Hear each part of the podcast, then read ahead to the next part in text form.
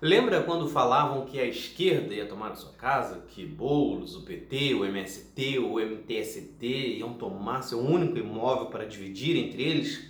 Pois muita gente acreditou nessa história, mas quem está prestes a formalizar a possibilidade de tomar a casa do trabalhador é a direita que está no poder hoje, em mais um golpe de Jair Bolsonaro e sua base governista contra o povo pobre. Nesta quinta-feira, 2 de junho, a Câmara dos Deputados aprovou o projeto de Lei 4.188-21, que favorece os bancos e deixa a população vulnerável com a corda no pescoço. Somente os partidos de esquerda, como PT, PDT, PSB, PSOL, PCdoB, entre outros, votaram contrários à proposta.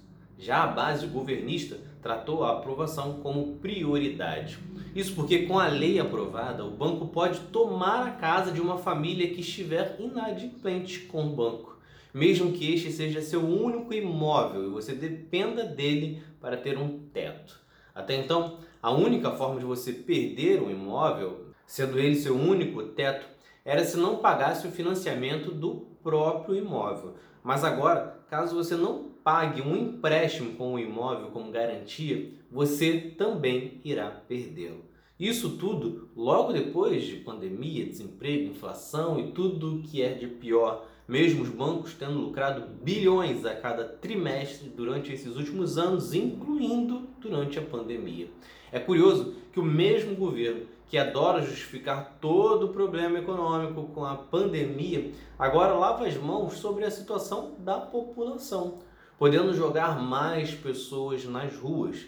Lembrando que a população que vive nas ruas hoje não para de crescer. Só na cidade de São Paulo, entre 2019 e 2022, tivemos mais 7 mil pessoas morando nas ruas, tornando um total de 31 mil. E claro, há quem despreze a vida alheia e fale: ah, mas a pessoa fez um empréstimo com imóvel de garantia porque quis fazer o quê? São os novos tempos em que as pessoas ficam satisfeitas com a desgraça do próximo, que não tem o um mínimo de empatia. Só que para quem não sabe, 78% das famílias que vivem com até 10 salários mínimos estão endividadas.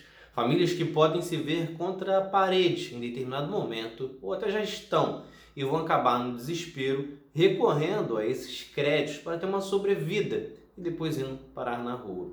Com isso, ainda vale pressionar o Senado para tentar derrubar a lei e o principal, dizer não para esses políticos que ignoram as necessidades da população.